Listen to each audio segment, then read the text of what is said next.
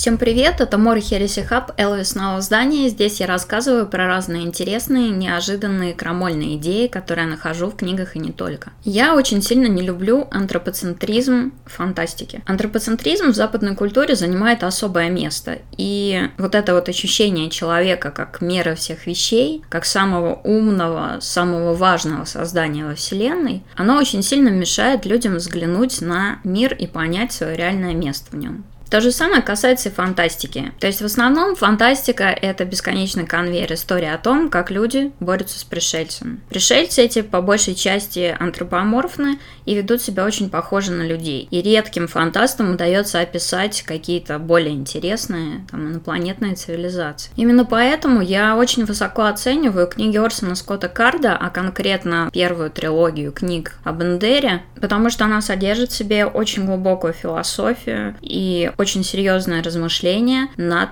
тем, как антропоцентризм мешает нам изучать окружающий мир. Я очень давно хотела рассказать о голосе тех, кого нет, Орсона Скотта Карда, которого я считаю просто мастером фантастики. Однако просто как-то не выдавалось, не выдавалось повода. Но недавно я читала книгу Валя, которая называется «Достаточно ли мы умны, чтобы судить об уме животных?». И там Франсуа Аль, очень известный приматолог и исследователь познавательных способностей животных, рассуждает о том, как сильно вот эта вот концентрация на человеке как самом умном существе мешает изучать познавательные способности животных. И его книге я нашла практически все, вот, о чем я размышляла, и что меня отталкивает э, в этом вот антропоцентрическом отношении к миру. Антропоцентризм, на мой взгляд, как и очень много плохих вещей, является следствием религиозного типа мышления. В религии человека создал Бог по своему образу и подобию. Человек какое-то особенное существо, а все остальные, они вот нужны, чтобы ублажать человека, служить ему пищей или там каким-нибудь предзнаменованием чего-либо.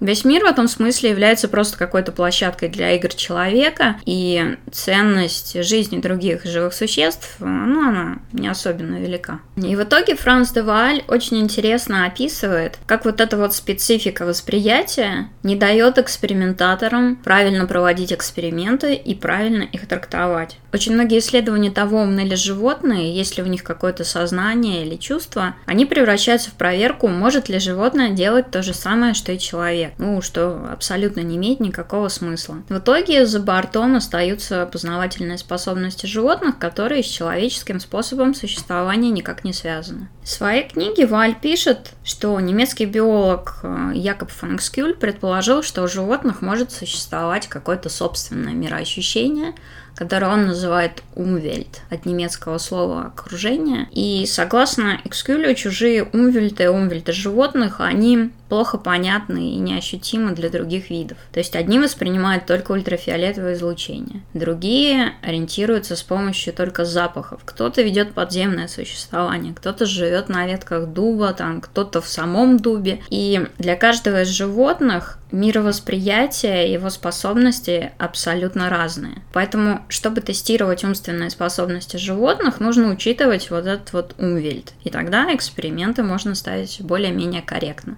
Понятно, что человек не способен понять, как, допустим, видит мир летучая мышь, но, тем не менее, какие-то особенности учесть он может. Книга Валя в моем мозгу очень сильно срезонировала со вторым томом про Эндера Орсона Скотта Карда, который называется «Голос тех, кого нет». Фактически обе эти книги рассматривали одинаковый набор проблем. И Вааль описал то, что вот философски как-то демонстрировал Орсон Скотт Карт с точки зрения натуралиста, и это внесло очень сильное уточнение в мою картину мира, которой я хочу поделиться. Когда человек является мерилом всех вещей, это очень сильно ослепляет экспериментаторов. Я приведу несколько примеров, чтобы проиллюстрировать свою мысль. Например, гиббоны долгое время считались очень глупыми обезьянами, потому что они не могли решить задачу задачу, которую другие проходили запросто. Там нужно было подвинуть палкой банан, находящийся за пределами клетки. Обезьяне давалась палка, и за пределами клетки лежал банан, который рукой она вытащить не могла. Естественно, обезьяны брали палку, подталкивали банан и, в общем, показывали достаточно высокую сообразительность в этом смысле. Так вот, у гиббонов это не получалось. Так бы эти бедняги и вошли в холл славы глупых обезьян, если бы один из приматологов не учел специфику их жизни. Оказалось, что в отличие от других обезьян, которые участвовали в опыте, гиббоны не были приспособлены к жизни на Земле. Они живут на деревьях и очень редко спускаются на землю. Их лапы похожи на крюки. Палец у них не отставлен, они, ну, живут совершенно по-другому. Поэтому для них палка, валяющаяся на земле, это нечто, находящееся вне их мира и плохо воспринимаемое.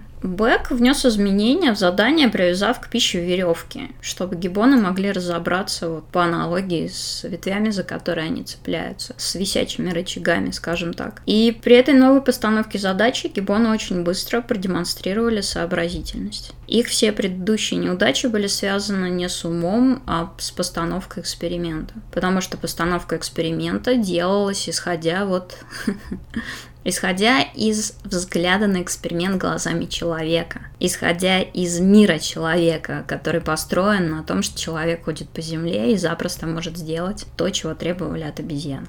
Такая же штука происходила со слонами. А слоны отлично поднимают разные вещи, там бревна и маленькие какие-то предметы, крохотные совершенно. Но при этом вот этот вот тест с палкой и бананом они абсолютно не были способны выполнить. Исследователи при этом заключили, что слоны не разобрались в задаче, что они глуповаты, но на самом деле это исследователи не разобрались в слонах. Они используют хобот не только для того, чтобы что-то хватать, но чтобы нюхать пищу. У них очень сильно развито обоняние. Поэтому, когда слон хватает хоботом палку, ну, черт подери, это мешает ему учуять еду.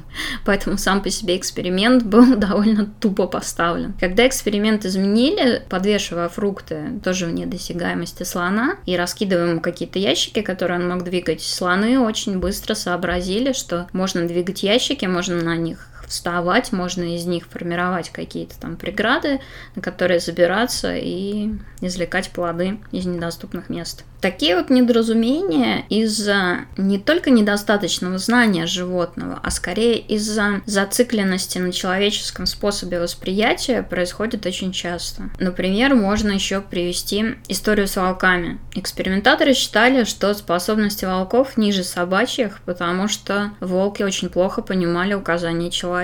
Ну, очевидно, что здесь вместо интеллекта исследовалось послушание. Когда кому-то пришло в голову, вместо того, чтобы указывать волкам, что делать, показать им представителя их же собственных видов, которые нажимают на педаль, чтобы открыть крышку ящика, все сразу поменялось, и на этот раз волки оказались намного сообразительнее собак. Волки плохо исполняют указания человека, потому что человек для них это враг. Но когда речь идет о подсказках от представителей вот собственного вида, они сразу оказываются весьма умными существами. Валь пишет, что нечестно спрашивать, может ли белка досчитать до 10, если умение считать ей никогда в жизни не пригодится. Она зато отлично умеет отыскивать орехи, орехи, а североамериканская ореховка, это такая птица, к концу года запасает более 20 тысяч орехов в сотнях разных мест, и затем легко их находит. Вот мы, например, забываем место на парковке. Иными словами, разные умвельты предлагают разные способности. Вместо того, чтобы проверять, обладают ли животные способностями, в которых мы сами преуспели, такими как язык, например. Не лучше ли выяснить, нет ли у животных своих собственных достижений? Для людей, как для расы, очень свойственно кичиться какими-то своими достижениями, и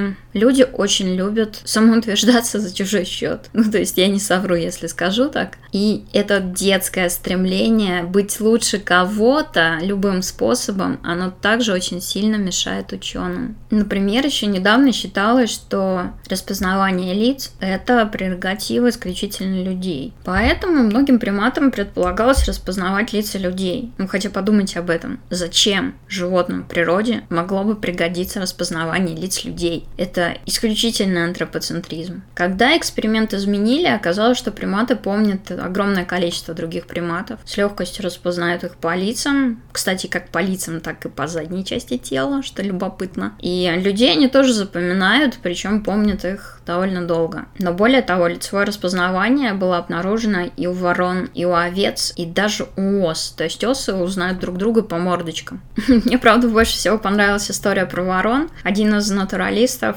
постоянно кольцевал птиц, для этого ему нужно было ловить ворон, ну и надевать там на них эти маркеры. Так вот, он поймал огромное количество ворон, и в итоге эти птицы, они его стали ненавидеть, они узнавали его, постоянно окружали, каркали, покрывали его пометом каждый раз, когда они его видели. Они настолько хорошо запомнили его лицо, что ему приходилось приклеивать бороду, усы и вообще всячески изменять внешность, просто чтобы выйти на улицу, потому что иначе вороны ему мстили.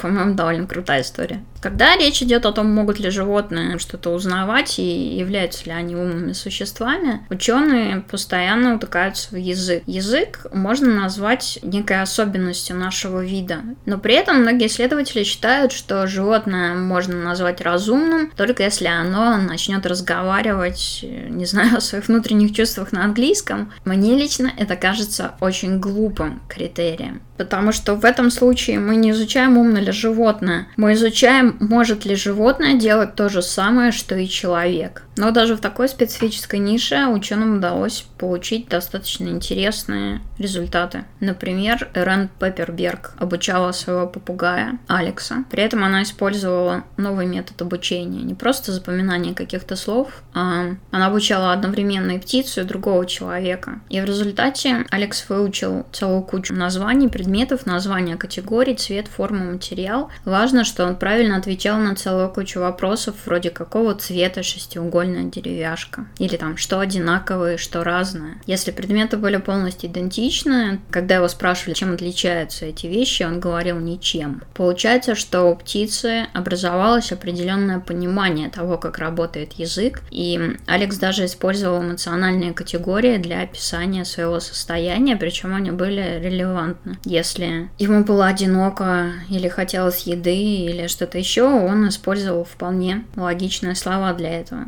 Ну, не знаю, мне это кажется абсолютно, абсолютно безумной штукой, потому что демонстрирует, что животное значительно умнее, чем мы привыкли о них думать потому что вот это вот овладение речью, оно не является нативным ни для какого живого существа, потому что оно ему в принципе не требуется. Исходные эксперименты проводились на шимпанзе. Шимпанзе обучали использовать язык жестов. Они причем охотно на нем изъяснялись и изобретали сами сочетания жестов, когда хотели сказать что-то особенное. Я рекомендую изучить работу шимпанзе Оша потому что это очень интересная история. Но при этом, опять же, обучение языку — это чистый антропоцентризм. Гораздо интереснее изучать собственные системы коммуникации животных. Вместо того, чтобы становиться примером или каким-то партнером, экспериментатору, как считает Вааль, следует оставаться на заднем плане и изучать на что они способны сами по себе. Когда идет речь о сознании человека, мозг, там, интеллект человека так превозносится, что кажется, будто вот он при всей его сложности, как будто вот выпрыгнул из ниоткуда. Ничего не было, а потом бах, появился человек, великое божье создание. Были бестолковые звери, которые вообще ничего не умеют, просто живые автоматы, а затем вдруг появился человек во всем своем великолепии, ангелы вострубили. Это все не соответствует принципам эволюции. Если существует настолько развитое сознание, сознание, как наше, то к нему должны быть предпосылки.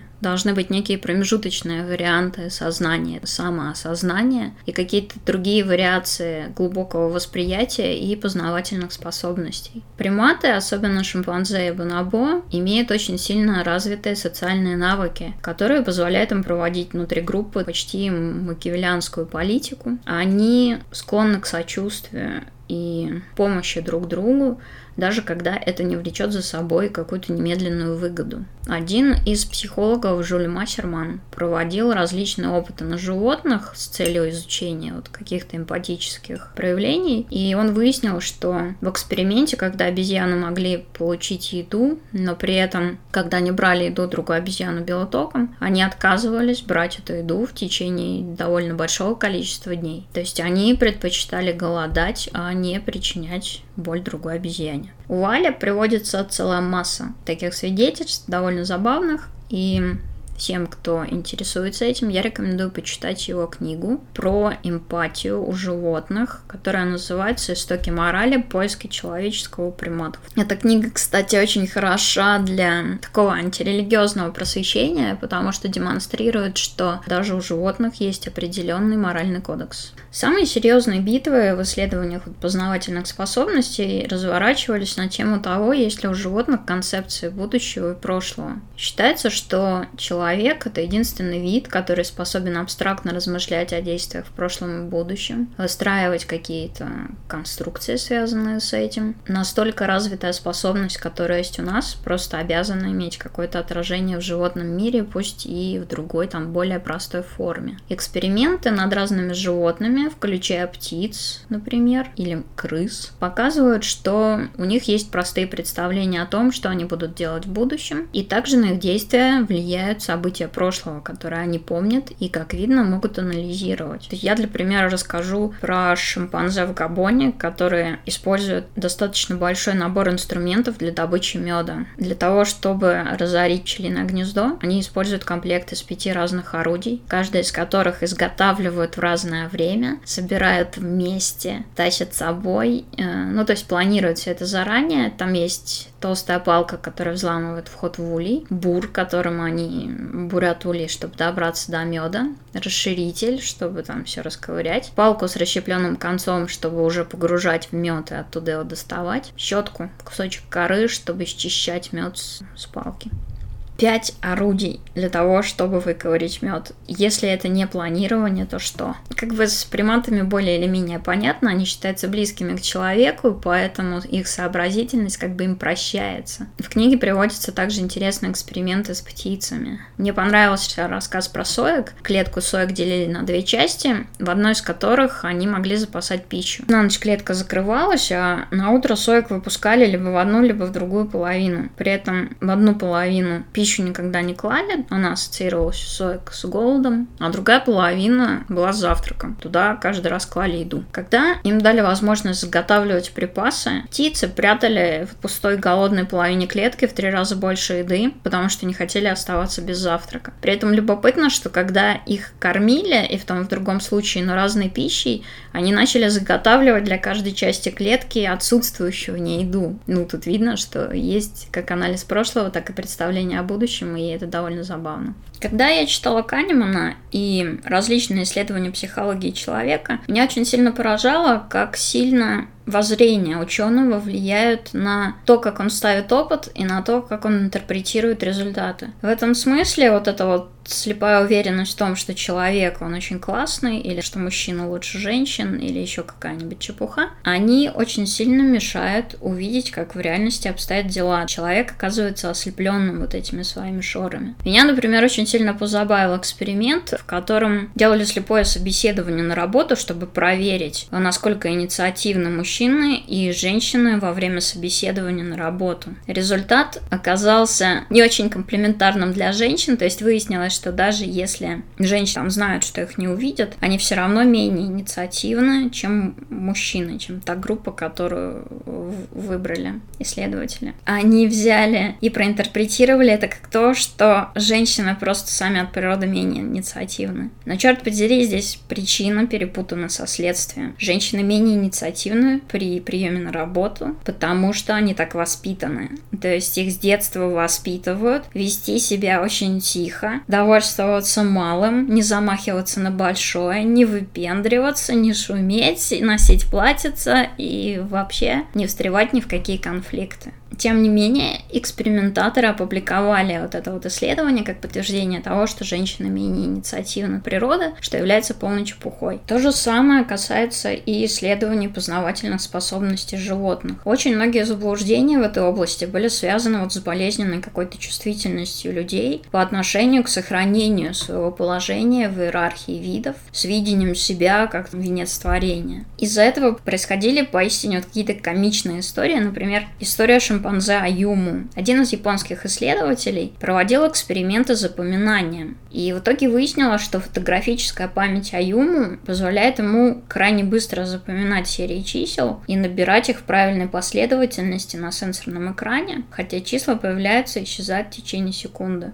Люди при этом на такое не способны. Иными словами, они оказались не способны соревноваться с молодым шимпанзе. Это вызвало прямо бурю негодования. Некоторые ученые даже пытались тренировать память, чтобы превзойти шимпанзе. Надо сказать, что этим они вызывали у проведшего эксперимента японца чувство стыда и фейспалм, но они реально пытались. При этом мне очень интересно, почему люди не пытаются соревноваться в эхолокации с летучей мышью. То же самое происходит, когда ученые проводят эксперимент с шимпанзе с детьми. Сохранение своего какого-то привилегированного положения, оно оказывается важнее, чем желание узнать правду. В 60-е и 70-е проводилось достаточно много опытов с шимпанзе и детьми, их сравнивали между собой. Во-первых, дети шимпанзе при этом изначально находятся в неравных условиях. Во-вторых, когда результаты оказываются не в пользу детей, и узнав об этом, ученые просто слетали с катушек и сами начинали вести себя как дети. Они говорили, что им не нравится, что детей выставляют дураками. Валь пишет, что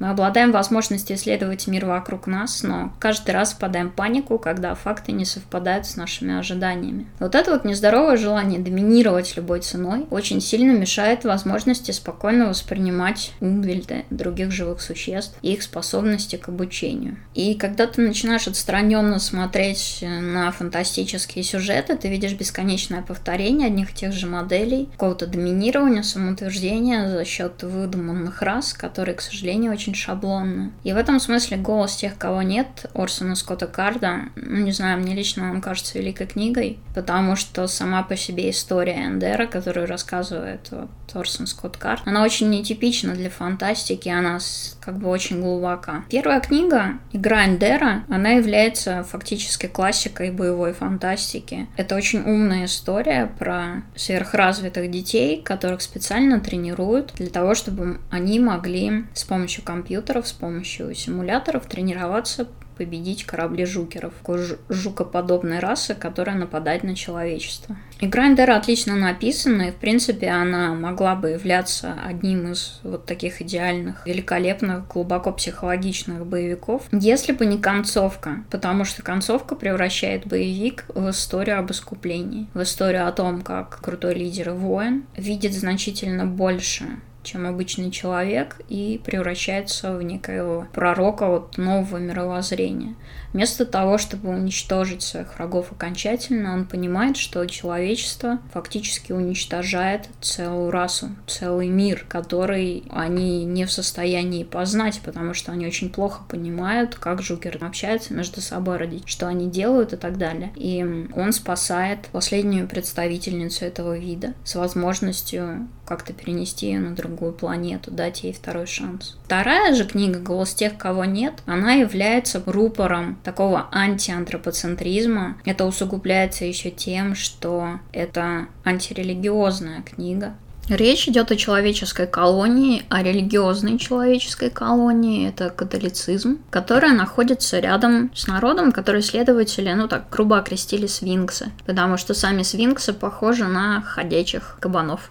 Человечество при этом приняло закон, который регулирует контакты людей с другими разумными расами и которые, казалось бы, предназначены для их защиты, чтобы не повторить вот этот инцидент с тотальным уничтожением жукеров. Но при этом сам главный герой это Эндер, но только уже повзрослевший, помудревший, ставший послом общения между разными расами. Эндер понимает, что все эти законы предназначены вовсе не для защиты свинксов. Они просто гарантируют человечеству сохранение их технологий, сохранение их, его превосходства и власти. Ксенобиологи, которые общаются со свинксами, не рассказывают им о технологиях человечества и, в принципе, информацию о том, как живут люди, сводят к минимуму при этом они не могут изучать какие-то образцы тканей свинксов, они скованы по рукам и ногам и вынуждены делать какие-то выводы только на основе наблюдения за этими свинксами. И когда самого главного исследователя буквально выпотрошили, разрезали на части, выложили его органы, прямо перед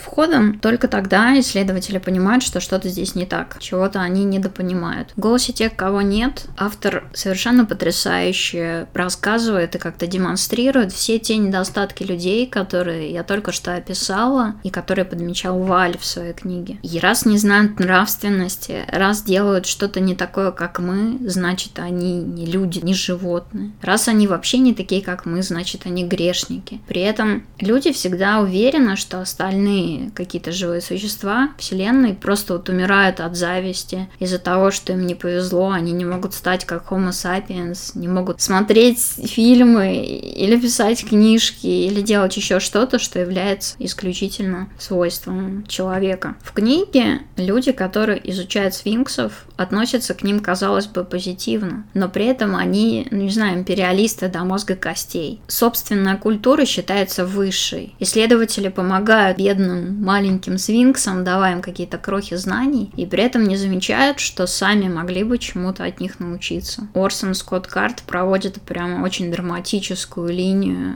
вот этого вот инсайта, когда люди понимают, что жестокость свинксов на самом деле означала какую-то высшую форму почитания, там, благодарность. Я не знаю, когда я читала я уже прочитала ее раза три за вот всю свою жизнь. И каждый раз я читаю, я ощущаю вот этот вот катарсис, который достигается за счет контраста вот этих вот человеческих ограничений при полной уверенности в своей высшести. Надо сказать, что многие из поклонников первой книги вторую книгу не поняли, но, на мой взгляд, она значительно лучше даже, чем первая книга, хотя считается сложнее из-за того, что помимо основной вот этой вот темы, в ней присутствует еще две темы. Одна связана с религией, и другая связана с тем, как человеческие особенности заставляют нас совершать роковые ошибки.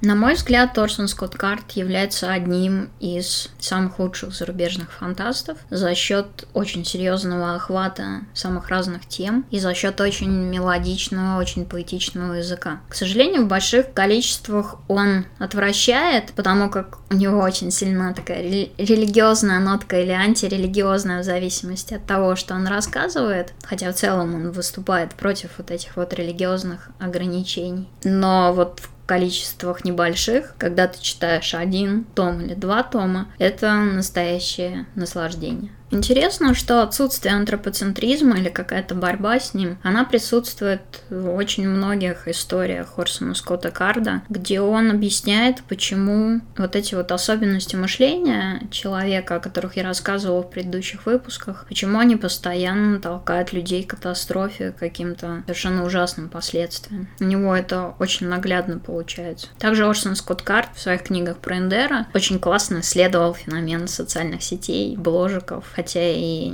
ну, не в такой прямолинейной манере. Одна из этих супер детей становится сверхблогером, фактически вещающим свою точку зрения всему миру и обладающей огромным влиянием, несмотря на то, что ее особенно никто не видел. А, ну и завершая, раз уж я говорила на тему умвельтов разных живых существ, я сразу же вспомнила книгу, которую в прошлом году, по-моему, издали. Она называется «Тайная жизнь деревьев». Я написал Питер Валлебин, немецкий лесник лесник. Он не ученый, то есть это просто лесник. Эта книга привела всех ученых вообще в адское негодование. Они сказали, что это за хрень, это все не научно. Но вот Петр Валебин, он как раз пытался как-то осознать этот умвельт деревьев. Он описывает вот этот вот предельно медленный язык, как он его видит, язык деревьев. Рассказывает о том, что их жизнь абсолютно несравнима с нашей, потому что происходит в совершенно другом ритме. И для любого автора-фантаста вот эта вот книга Валебина, это прям, я не знаю, это колодец, колодец вдохновения.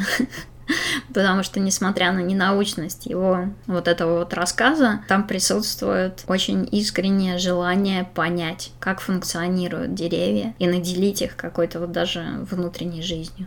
В общем, читайте Орсона Скотта Карда, он классный, читайте Валя, он для популяризатора пишет ну, на редкость круто и доходчиво. И Валебина тоже читайте, и вообще много еще разных интересных книг. И не считайте, что человек является мерилом всех вещей. Это был Амора Хереси Хаб, всем пока!